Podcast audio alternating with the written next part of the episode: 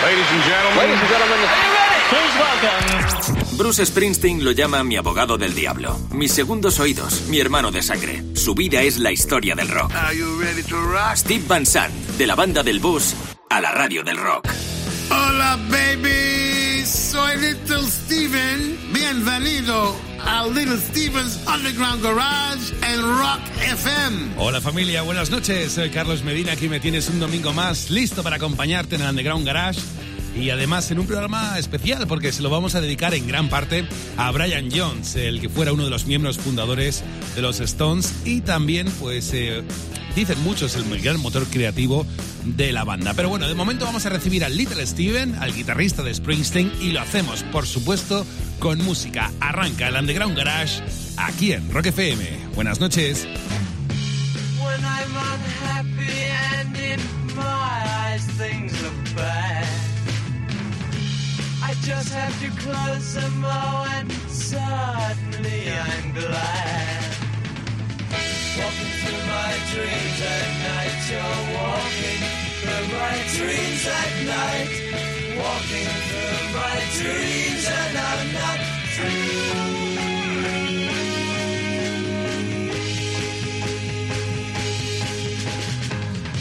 I never worry cause I never get the time.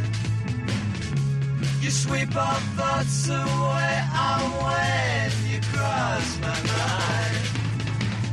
Walking through my dreams at night, you're walking through my dreams at night. Walking through my dreams and I'm not free.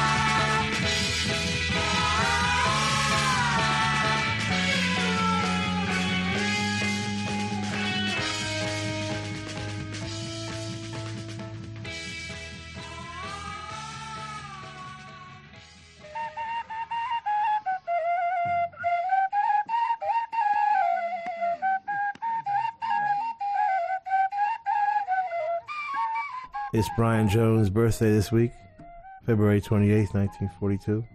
He started a little group called the Rolling Stones in 1962. The final lineup coming together January of 63 when Charlie Watts, the drummer, was finally persuaded to join bass player Bill Wyman, singer Mick Jagger, second guitarist Keith Richards, and Brian Jones. As the 60s began, a new music trend called rhythm and blues began to challenge the entrenched bar band genre called trad jazz, which is what we would call Dixieland jazz. Ironically, these new Turks, led by Alexis Korner, Cyril Davies, and John Mayall, were encouraged by the man most responsible for the success of trad jazz, as well as encouraging another one of his band members to popularize skiffle, and he would open the legendary Marquee Club with a gentleman named Harold Pendleton. The cat I am referring to is Chris Barber. Barber would make history by bringing over Big Bill Broonzy, Sonny Terry, and Brownie McGhee, and other seminal blues artists. Once Muddy Waters hit England in 1958, the seed was planted. Muddy's band was not just a blues band, but the first hard rocking band of any kind. Nobody quite heard a guitar played with that level of ferocity before, and he would influence an entire generation, starting with the young kids like Brian Jones, who began to play slide guitar like Muddy and Elmore James, very much impressing the young Jagger and Richards. Soon the English music scene would not only be divided by old and young, jazz and blues, but the young were divided by blues on one side, represented by Muddy Waters, and rock and roll on the other, represented by Chuck Berry, with Bo Diddley somewhere in between. Brian was a blues purist, but he wanted Mick Jagger to be his singer. Jagger said, You take me, you gotta take my friend Keith Richards. Brian wisely compromised and started listening to the records Keith and Mick were digging, and he ended up agreeing with them.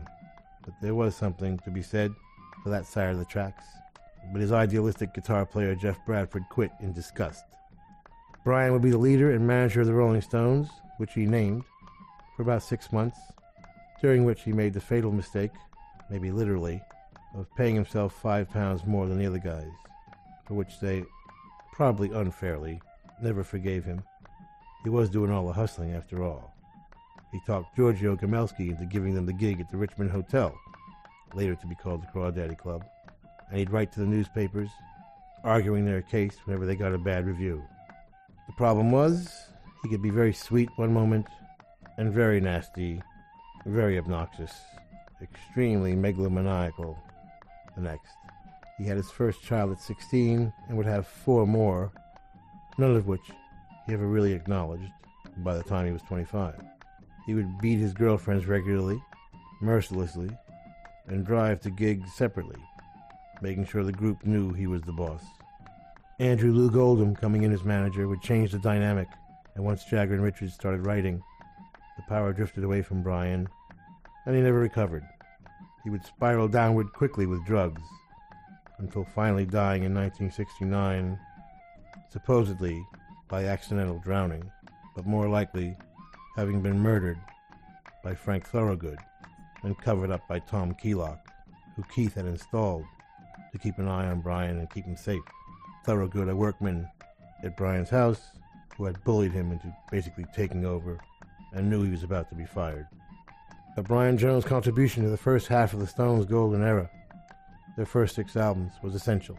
Aside from introducing the unique marriage of androgyny, sexual excess, and a commitment and dedication to the high standards of rhythm and blues tradition, all of which would become staples of the rock and roll culture. He would also play slide guitar on I Want to Be Your Man, Little Red Rooster, I'm Moving On, No Expectations. Most of the early harmonica playing was his. He played play sitar on Paint It Black, tambora on Street Fighting Man, marimba on Under My Thumb and Out of Time, recorder and piano on Ruby Tuesday, dulcimer on Lady Jane, accordion on Backstreet Girl, Mellotron on 2000 Light Years, She's a Rainbow, We Love You, and Citadel. And he'd never get composition credit, but he wrote this riff.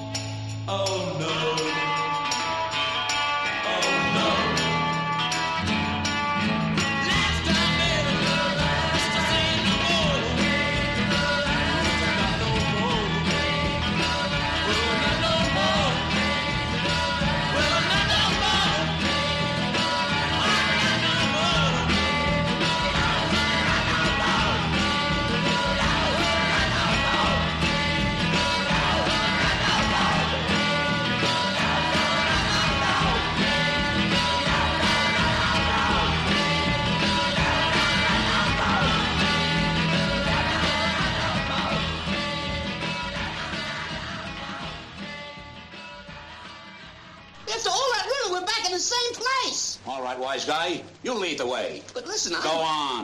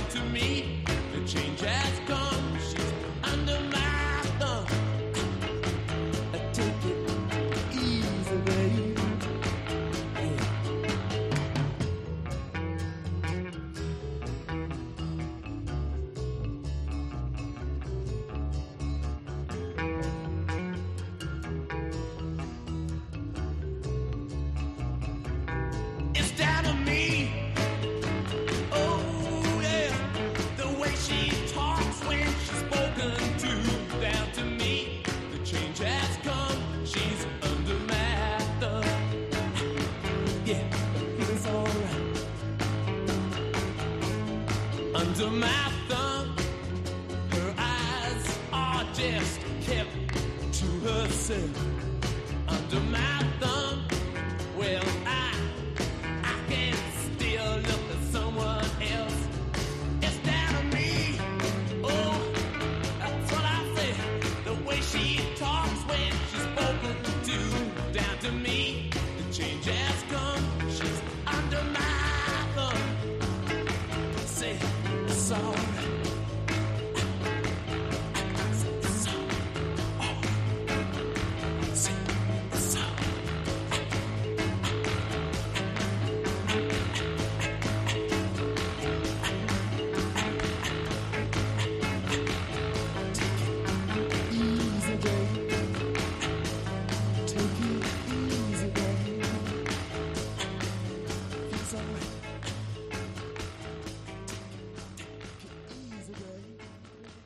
This is David Bowie, and you're with Little Steven in the Underground Garage.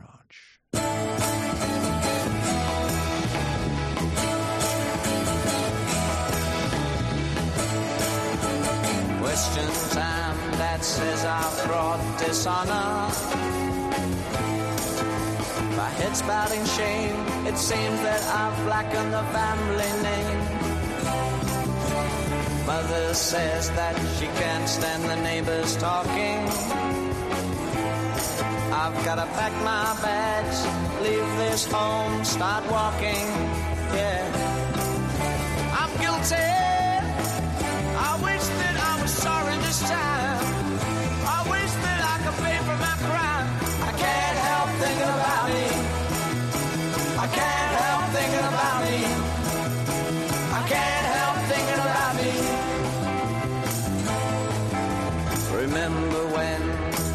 to go to church on Sundays.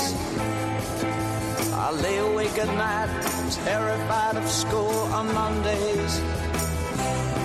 Oh, but it's too late now. I wish I was a child again.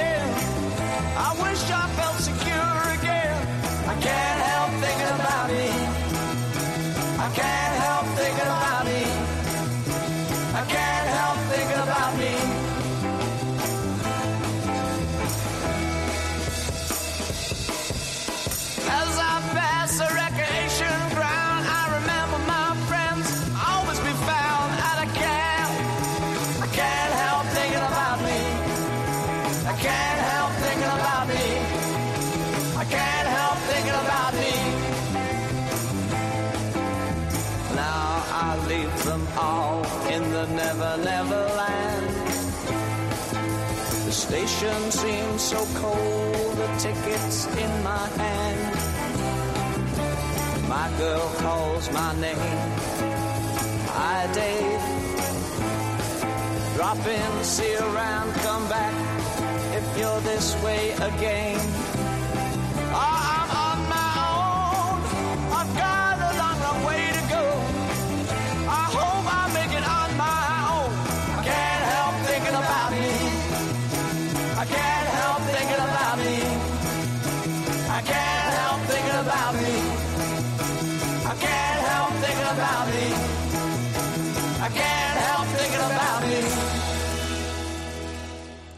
Oh, it was a spring of fir leaves and cobalt flowers when Cadillacs fell through the trees like rain, drowning the meadows with madness, while out of every imitation cloud dropped myriad wings crowds of nutless Nagasaki survivors, and lost teacups full of her ashes floated by.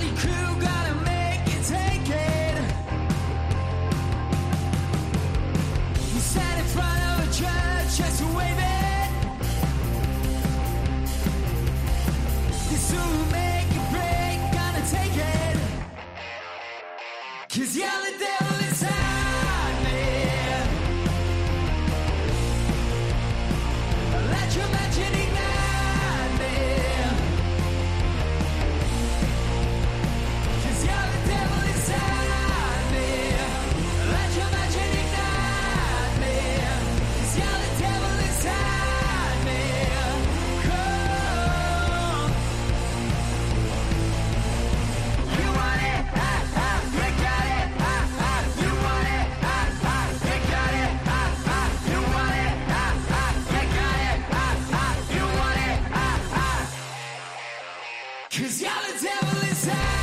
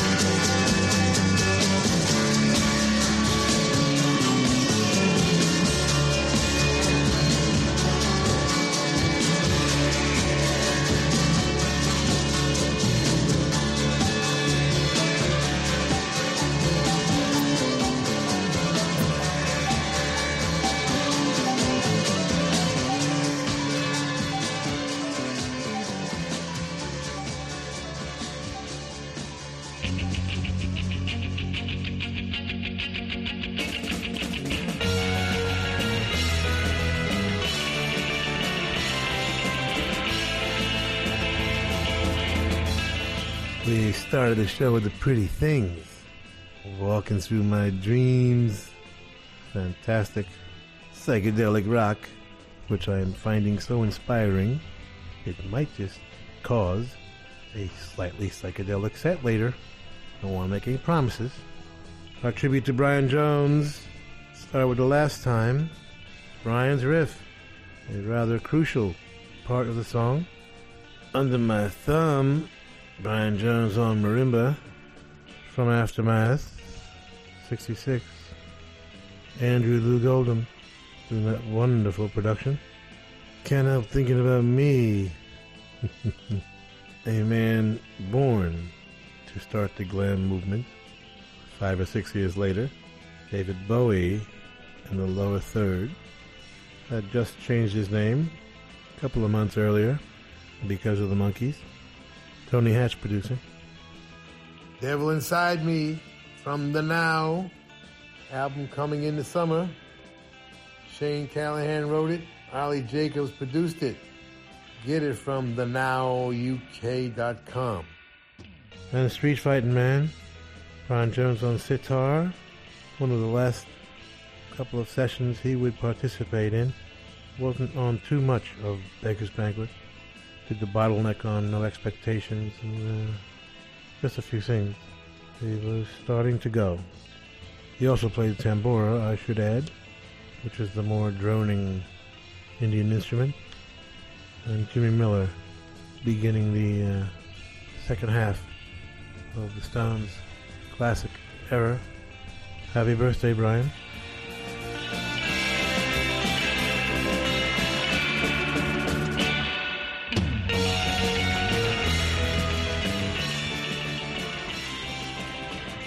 Estás en Rock FM, en el Underground Garage de Little Steven, y hoy uno de los grandes protagonistas del programa, al que, que se lo quiere dedicar Little Steven, es a Brian Jones. Brian Jones fue uno de los eh, miembros, miembros fundadores de los Rolling Stones y además el que le puso el nombre a la banda, porque es curioso, cuenta la historia que estaba Brian Jones en su casa atendiendo una llamada telefónica de un promotor local en Londres que quería contratarles para actuar en su local y bueno, pues cuando llegó el momento de preguntarles, vale, de acuerdo, pues eh, eh, tal día, tal hora tocáis, eh, ¿qué pongo de nombre la banda? ¿Quiénes sois? Para ponerlo en los carteles y demás, ¿no? Y no tenían todavía un nombre, así que Brian Jones eh, cuenta la historia, te decía, se quedó pensando, mirando alrededor de su salón y vio un single, uno de los singles que tenía eh, por allí, que era de, de Muddy Waters, el padre del blues de Chicago, el blues eléctrico, que era pues un gran referente para todos los Stones, y vio el single de Muddy Waters llamado precisamente Rolling Stone. Así que Brian Jones, ni corto ni perezoso, le dijo a su interlocutor, mira, somos The Rolling Stones. Y así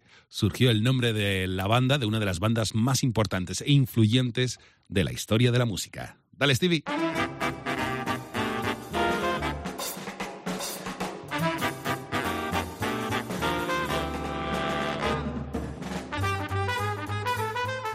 So a cat named Emil Berliner, at the age of 14, decides school is like Nowheresville. He figures it's 1865. I'm in Hanover, Germany, and I ain't never gonna make no history and hang around with these stiffs. So he says later to the Wiener Schnitzel and motors to D.C., where things had calmed down for a minute after a little thing they like to call the Civil War. He gets a gig as a janitor in the lab of a nutty dude named Constantine, who would later invent saccharin and be played by Keanu Reeves in the movie. One day he checks out a demonstration of a new device called the telephone by one Alexander Graham, When You Get a Minute, Give Me a Bell, who stole the idea from a captain in the Giuseppe Garibaldi crew on Staten Island, Antonio Meucci. But that's a story for another day.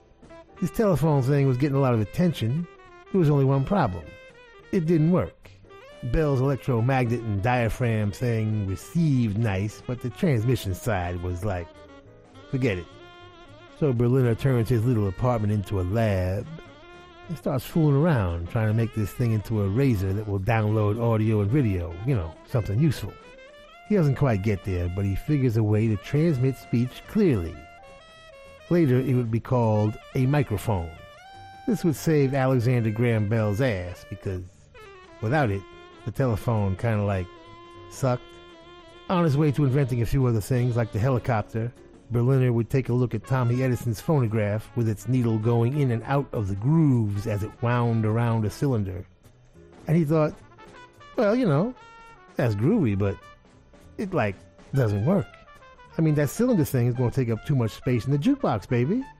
So he invents his horizontal disc and makes the needle vibrate side to side in a spiral groove on track, And pretty much that's how it worked up until CDs came along and screwed everything up. Emil Berliner would lose control of his American company to unscrupulous business partners. So after having invented the record, Berliner had the honor of being the first man screwed by a record company. Ah,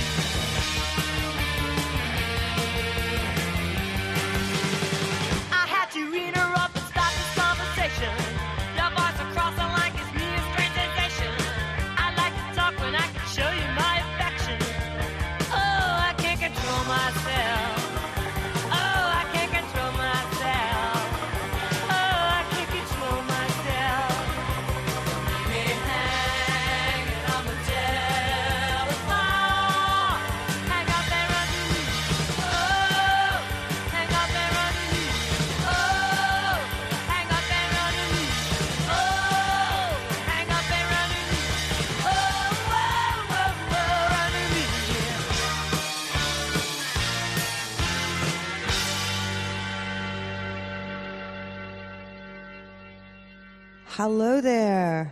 This is Deborah Harry of Blondie, and I'm here with little Steven in his underground garage, underground parking, the lower level.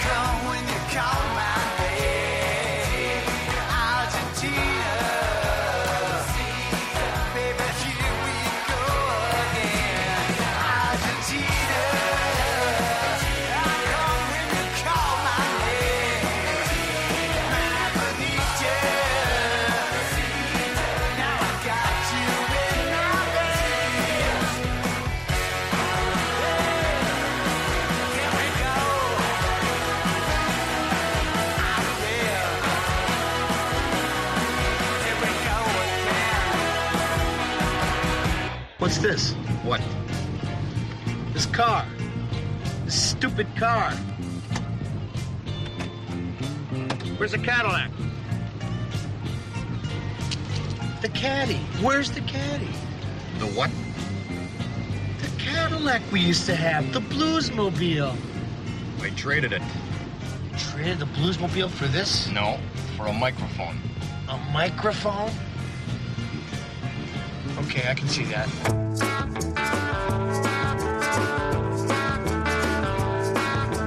Bring my friend, I say.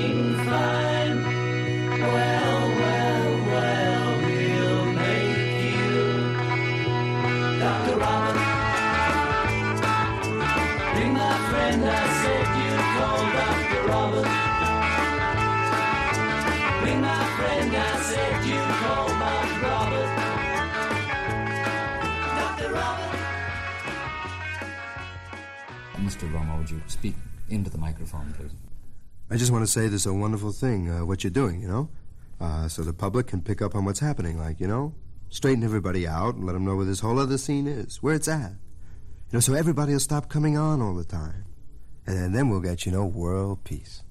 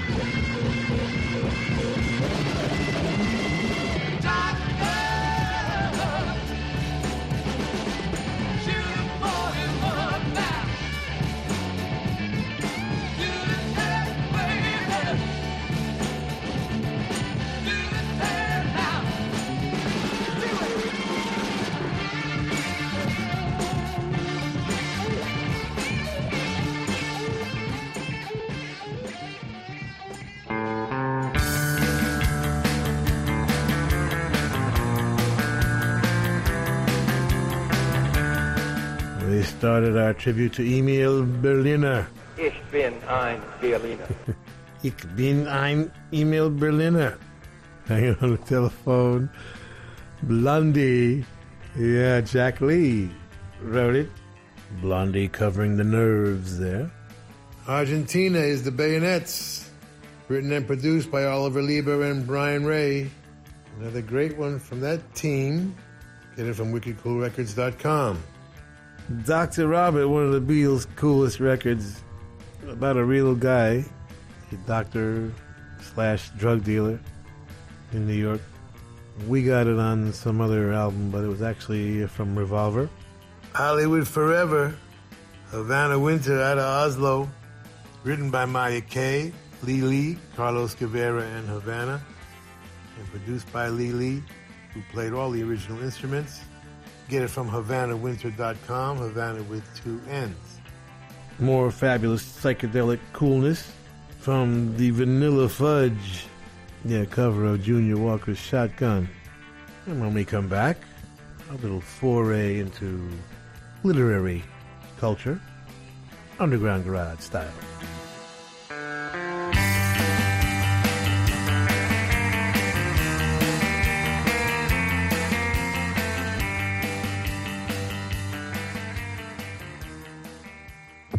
Estás en Rock FM. Estás escuchando Rock FM.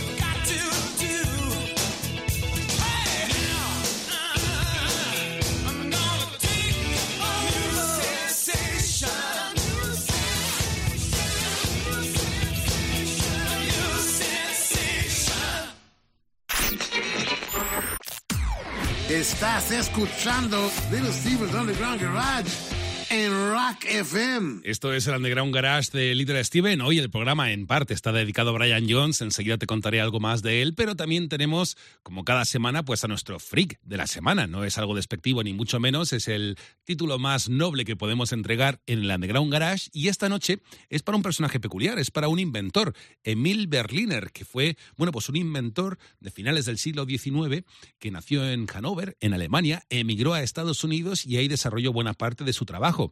Eh, por ejemplo, eh, se, le, se, le, eh, eh, se le asignan patentes como un- una del micrófono, un micrófono más desarrollado que el que había en la época, con el cual, por el cual además tuvo pues un pleito eh, con Thomas Edison, porque decía Edison que él, bueno, tenía la patente antes que él, fueron a juicio y finalmente de una forma un poco extraña, pues terminaron dándole la patente a Thomas Edison en lugar de Emil Berliner, que siguió trabajando en otros inventos, desarrollando más tecnología, como también eh, desarrollando más aún el gramófono, como te decía, también el micrófono, el teléfono, en fin, trabajó muy duro. Por cierto, Thomas Edison no es la primera vez que se veía envuelto en juicios por demandas de patentes y demás que ganó y muchas veces incluso se dice de una forma un tanto, vamos a decir, torticera, es decir, que no no era tanto Thomas Edison como, como luego cuentan, que sí, evidentemente, ¿no? Pero que tenía ahí sus rifirrafes con muchos inventores en torno a patentes. Pero bueno, Emil Berliner es el freak de la semana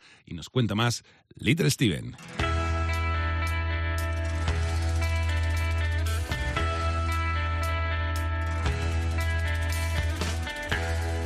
Our freak of the week is William Maxwell Gaines, born March 1st, 1922 in Brooklyn, and left us in 1972. He started off as a publisher and co-editor of EC Comics, but would become legendary, to my generation anyway, as the publisher of Mad Magazine for over 40 years. His father had started EC Comics, and when he died in a boating accident in 1947, Billy took over his father's business. EC stood for Educational Comics and featured Bible stories. When Gaines got it, he changed it to Entertainment Comics and began doing horror and sci fi comic books, which led all the way to Senate subcommittee hearings in the 50s to institute censorship. Here's how it went Senator Estes Kefauver, yeah, that one, he says, uh, Here on the cover of your May 22 issue, there seems to be a man with a bloody axe holding a woman's head up, which has been severed from her body. You think that isn't good taste? Yes, says Gaines. For the cover of a horror comic, a cover in bad taste, for example, Gaines went on, might be defined as holding the head a little higher so that the neck could be seen dripping blood from it.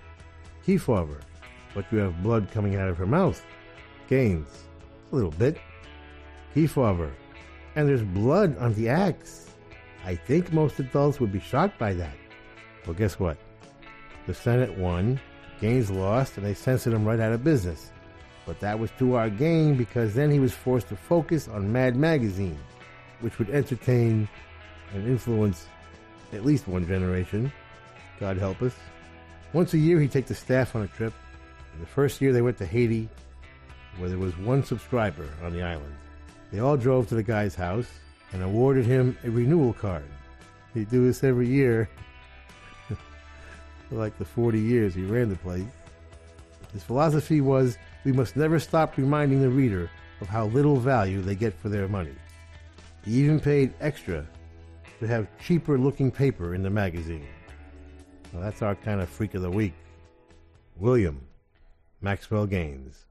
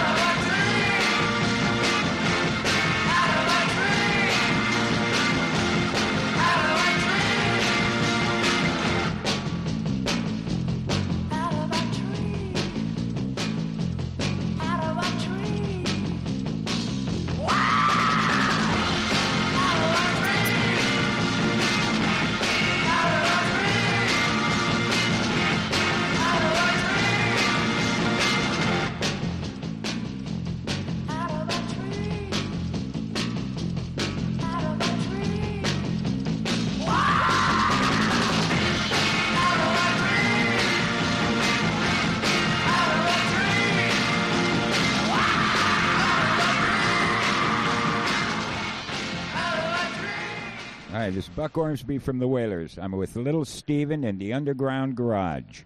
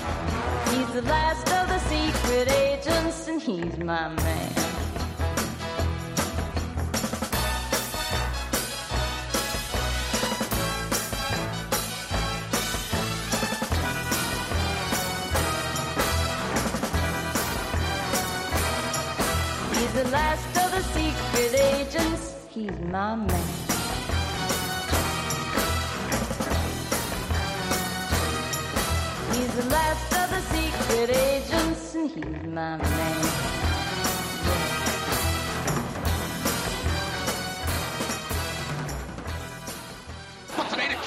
wild. That's right, they're wild. They read these nutty comic books. Are you ready? Are you ready, sir? Listen to this. Here. The thing without a face, all right? The face without a thing. The face with a thing in its face. The thing with a face in its thing. The thing with a thing in its thing. Well, well, well, do you realize Henry is becoming interested in girls? now, what makes you think so? His wife keeps complaining about it.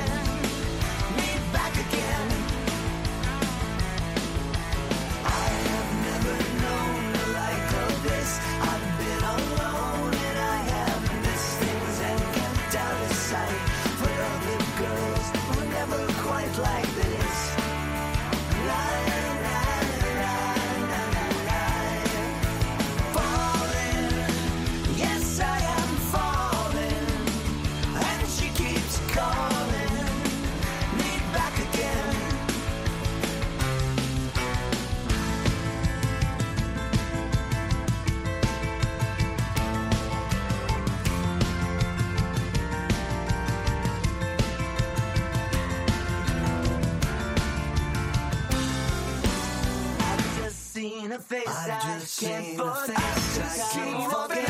I can't forget. Where we just girl, she's just the girl for me. The girl for me.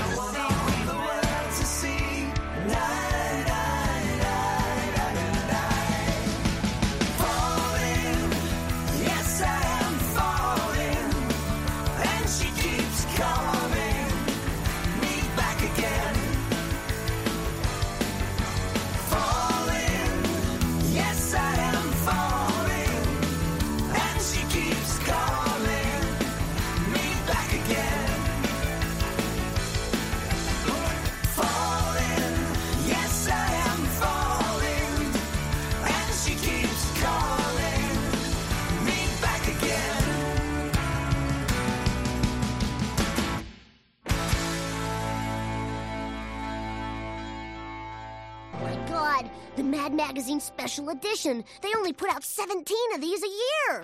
Boy, they're really socking it to that Spiro Agnew guy again. He must work there or something. Let's do the fold in. Okay. What higher power do TV evangelists worship? I'll say God. I'll say Jesus. The almighty dollar! You fooled it, you bought it. Ooh, snappy answers to stupid questions. I'm great at these. Ask me if something smells funny in here, boy. Does something smell funny in here? I don't think so, stupid. Homie, you want pork chops? No, I want roast beef, you clod. Look at this. Special insert Iron On Madness. Ban the bath. Don't trust anyone over 10. Sock it to me. mm, those magazines create a dangerous amount of laughter.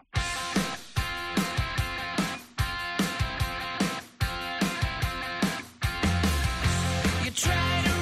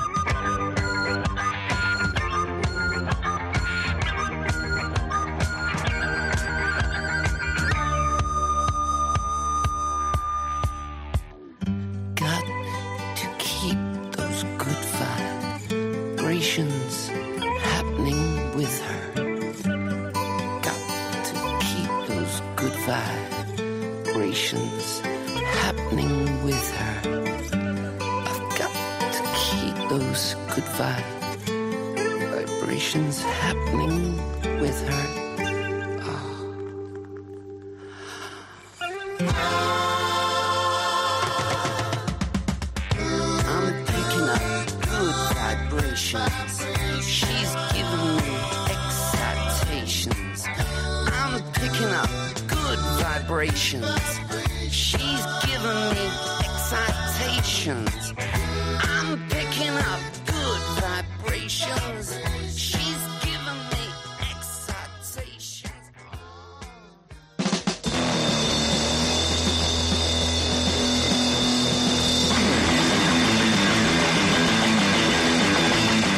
We started our William Maxwell Gaines set with the Wailers out of our tree.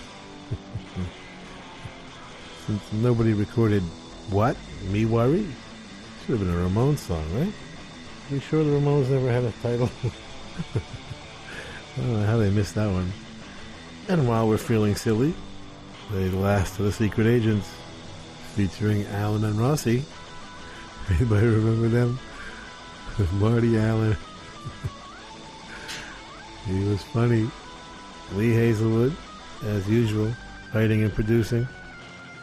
I've just seen a face from the Weaklings covering the Beatles track written by John Lennon and mostly Paul McCartney. Haunted by the Holy Ghost, Ryan Hamilton, the title track of his upcoming album.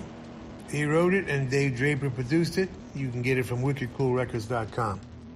And two G's in Troggs. Good vibrations. Larry Page producing. Brian Wilson and Mike Love rolling over in their graves. oh, they're alive. That's right. We'll be back with our coolest song in the world this week.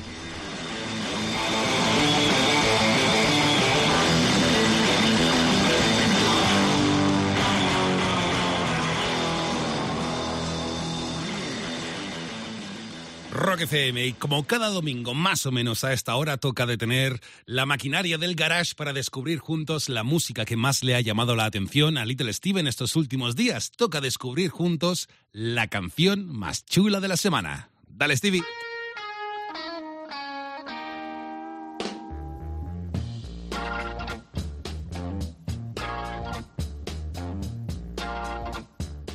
Our coolest song in the world this week comes from the rock and roll capital of the world, the Bronx. Please welcome back to the Underground Garage stage, Ricky Byrd.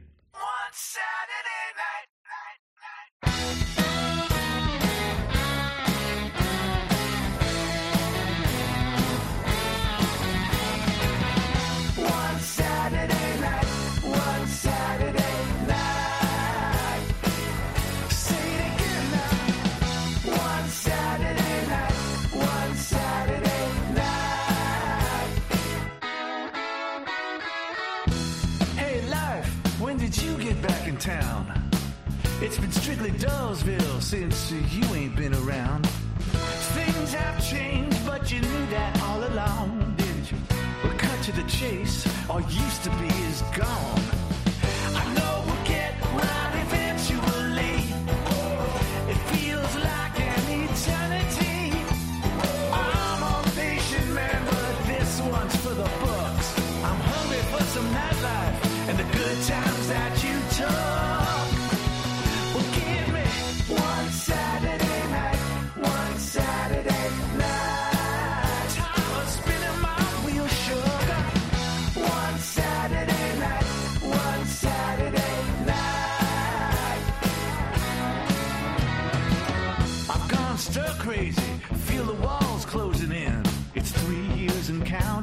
since I took you for a spin.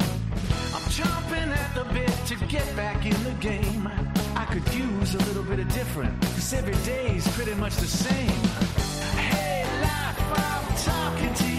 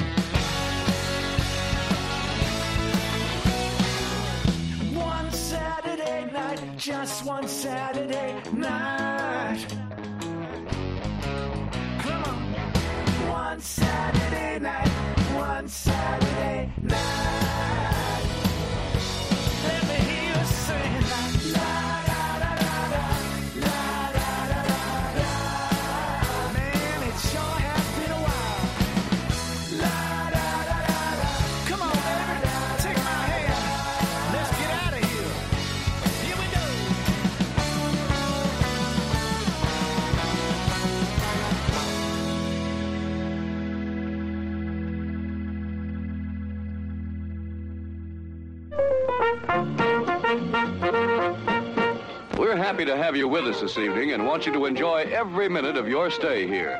And while you relax and stretch, visit our concession where you'll find something to please you. There are ice cold drinks, delicious sandwiches, ice cream, coffee and snacks, and many other pleasing treats. Our foods are fresh and tasty, our drinks satisfying and refreshing. They're so good. One, two, three, four.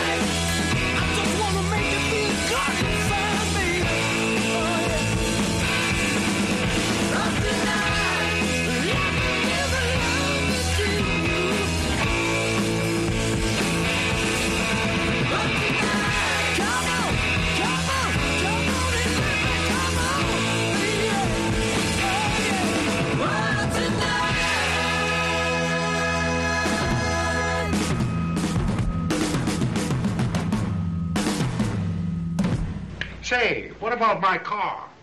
That's a nice bus you got there. Let's hope it won't be all full of bullet holes and blood. Oh, there's one little dressing case with some... with some things I need. May I have that, please? I took a look in that case. I got a friend that likes rubies. You mean you're going to steal them? Yes, ma'am. You're a filthy thief. Yes, ma'am.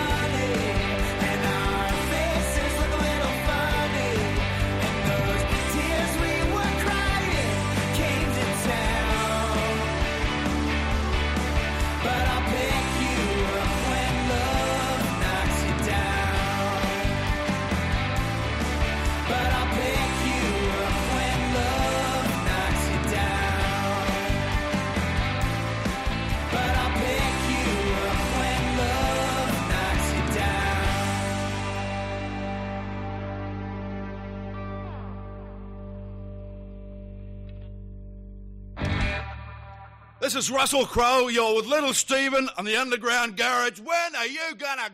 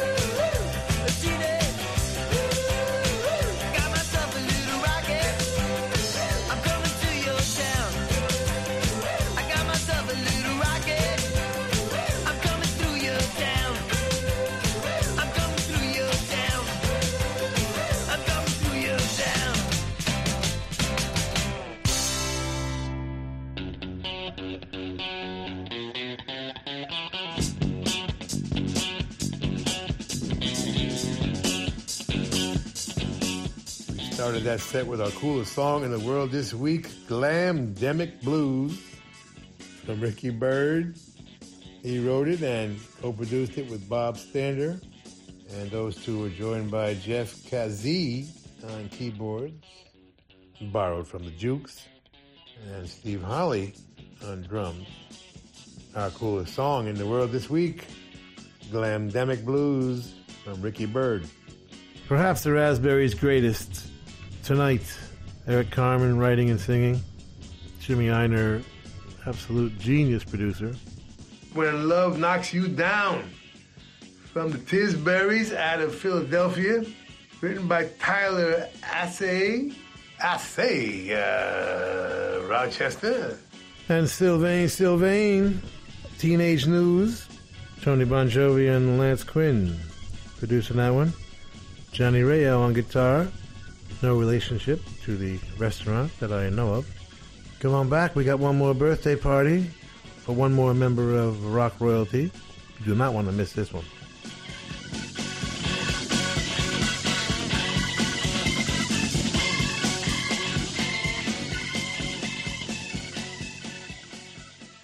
Estás escuchando Rock FM. Estás escuchando Rock FM.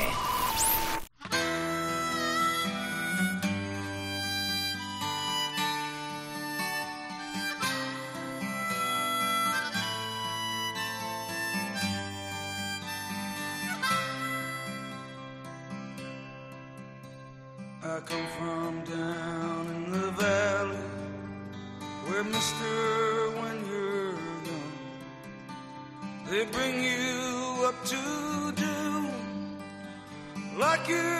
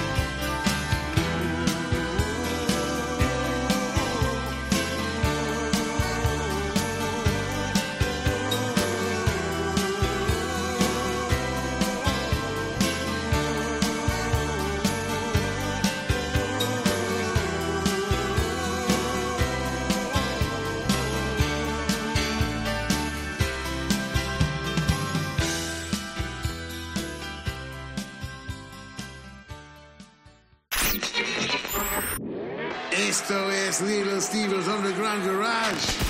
Volvemos en un segundo en Rock FM. Rock FM. Decíamos al comienzo del Underground Garage que hoy uno de los grandes protagonistas es el Stone Brian Jones, a quien recordamos con mucho cariño y de quien decían, sobre todo los que son más seguidores de la banda, que era el auténtico motor creativo de la formación. Un tipo que no solo tocaba la guitarra, tocaba el sitar, eh, tocaba un montón de instrumentos de viento, en fin, era un tipo con muchas inquietudes musicales, que no solo aportó muchísimo a los Stones durante la etapa en la que estuvo en la banda, antes tristemente de fallecer, sino que, por ejemplo, para que te hagas una idea, también tiene créditos con los Beatles. De hecho, no está así certificado, pero John Lennon lo compartió, que, por ejemplo, Brian Jones participó tocando el saxofón en la canción, iba a decir en la película, no, en la canción de los Beatles, You Know My Name. Es muy interesante. Eh, es verdad que luego eh, Brian Jones pues tenía una actitud un tanto errática, podía ser muy dulce, muy cercano o realmente cruel, la verdad, con sus compañeros y quienes le rodeaban. Finalmente los Stones decidieron despedirle y Brian Jones falleció tristemente un tiempo después, pero enorme fue el legado que dejó Brian Jones para la banda. Dale, Stevie.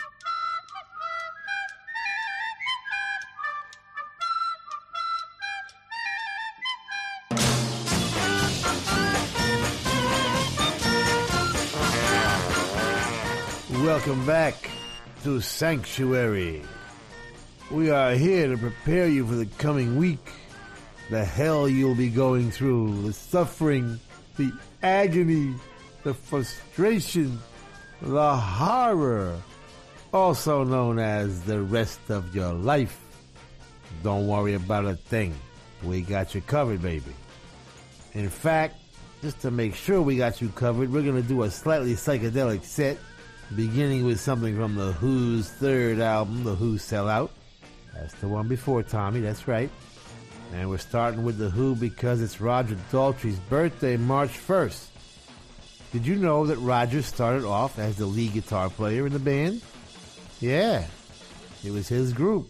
They were called the Detours, and then they became The Who, and then Pete Meaden got involved and turned them all into mods and changed the name to the High Numbers, and then they opened for Johnny Kidd and the Pirates, who were the first important band to have a three-piece setup with a singer, you know, guitar, bass, drums, and singer. And they liked that so much, Roger switched to singer. Pete Townshend went from rhythm guitar to lead guitar. John Entwistle was already there, of course, on bass. In fact, he was Roger's first choice to join the band, and it was at Entwistle's urging that Roger uh, brought Pete Townshend in. And then Keith Moon came in a little bit later and completed the insanity, and they changed the name back to The Who.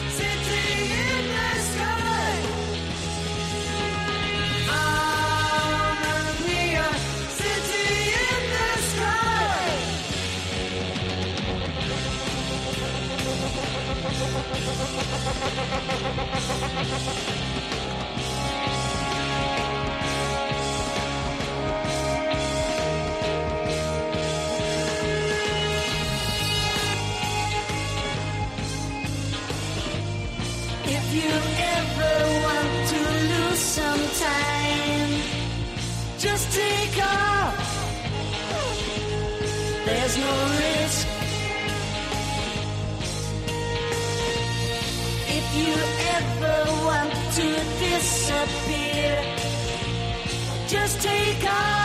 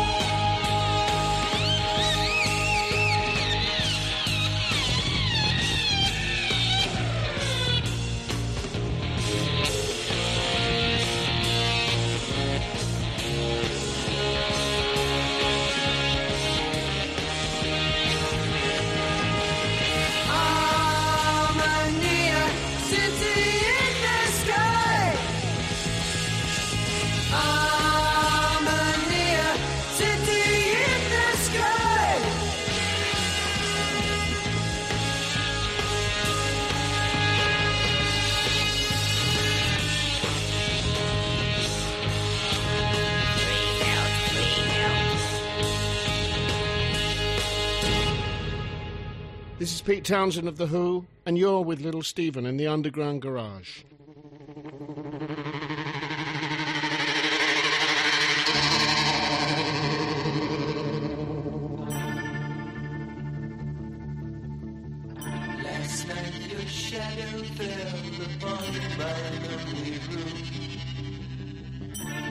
touched your golden hair and tasted your perfume. Your eyes were filled with love the way they used to be. Your gentle hand reached out to comfort me.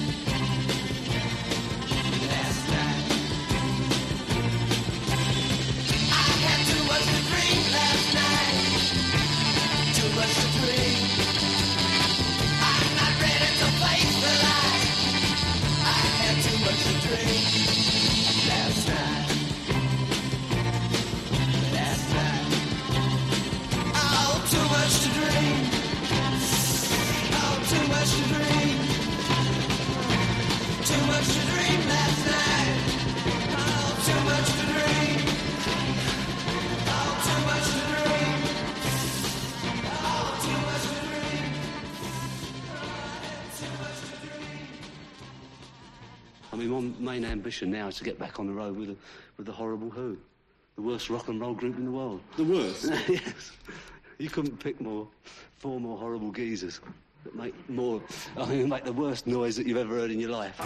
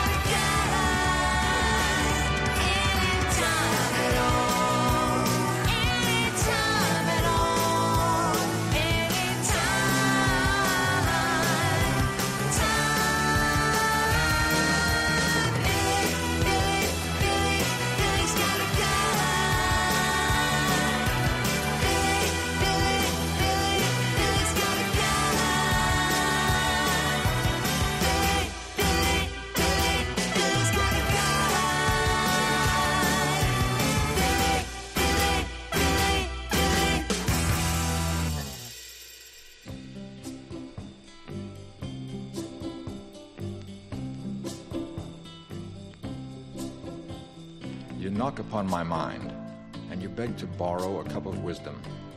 You've come to seek the truth, to ask me where it's at. I thank you for your confidence in me, and yet, you see, I cannot draw for you in black and white a map you could follow in your quest for that which all men seek. For each man finds that road alone. Each day, as he eases himself into the stream of life, if he's lucky, he may come a little nearer to the goal.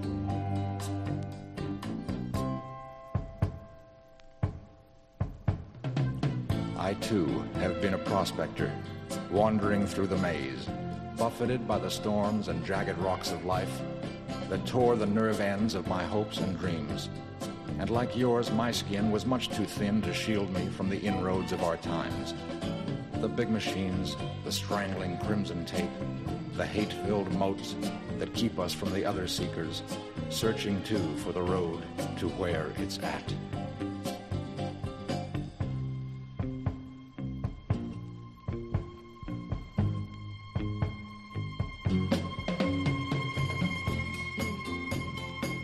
But then, one day, the fog within my mind began to clear, and for me the truth shone forth as brilliant as a thousand suns.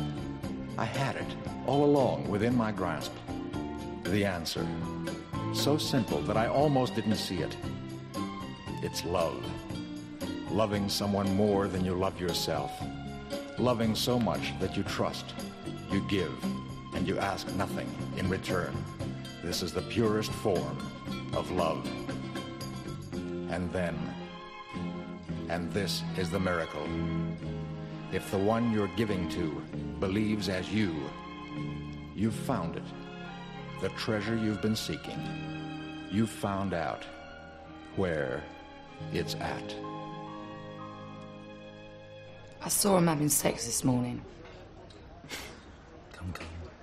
How much could you see through a keyhole? They left the door open. Ooh, lucky you. Maybe they wanted you to join in, you know, start your day the bisexual way. Probably making up after their tiff. You know, never even asked me if I minded Craig moving in. Well, he's had boys living there before, hasn't he? Yeah, well, this one's growing roots.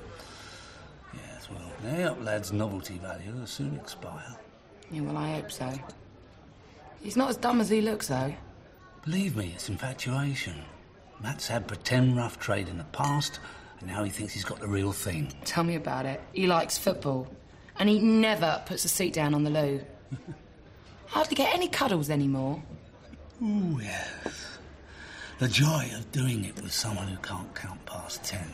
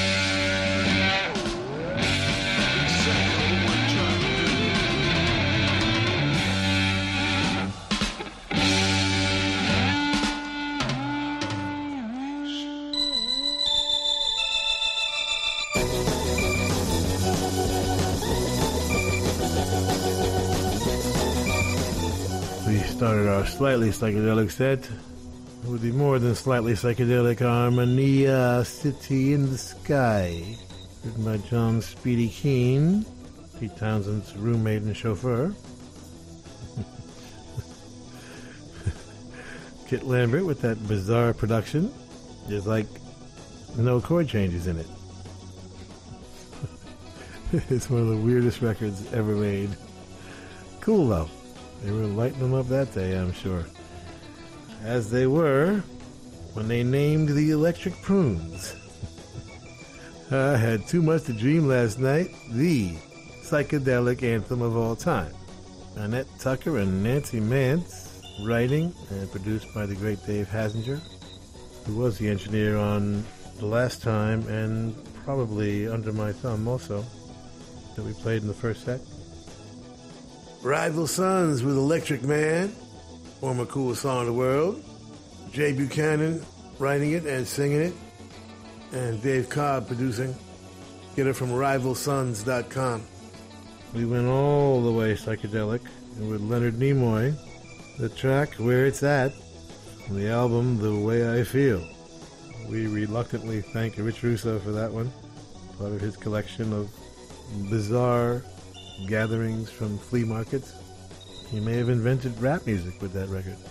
Leonard right there with Gil Scott Heron, and the stream of consciousness, poetry, and the psychedelic king, Jimi Hendrix, with the experience from their first album, Can You Believe That? Love or Confusion. Sort of the same thing, isn't it, Jimi? Chas Chandler, bass player with the Animals, producing. And thus ends Walking Through My Dreams. Now I have to face stupid reality again.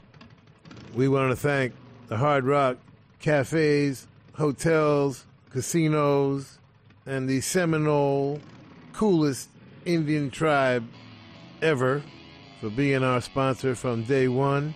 And I want to thank all of the Hard Rock employees around the world as we stop in and do our DJ thing when we're on the road. Nicest people in the world, in addition to the best food. And someday will be a rock and roll circuit. I'm never going to give up on that. We want to thank Premiere Networks, our new syndicator, Julie Talbot, Rick Bucchietti, Tanya Juhaz, and Corey Neal. Forgive the pronunciation. I'll get it right eventually. And if you're in need of any guitars or amps or tambourines, go see Andy Babiuk. I want to thank our, is Intrepid the word? Or is that an aircraft carrier?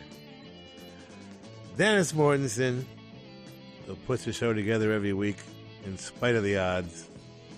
Go to undergroundgarage.com if you've missed any of our last 750 shows.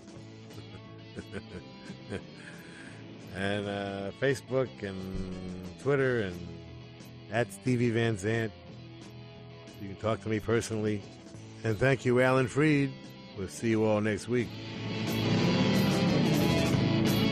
And that's the name of that tune. Ciao, baby. Nice ride. Go back to Jersey, you moron!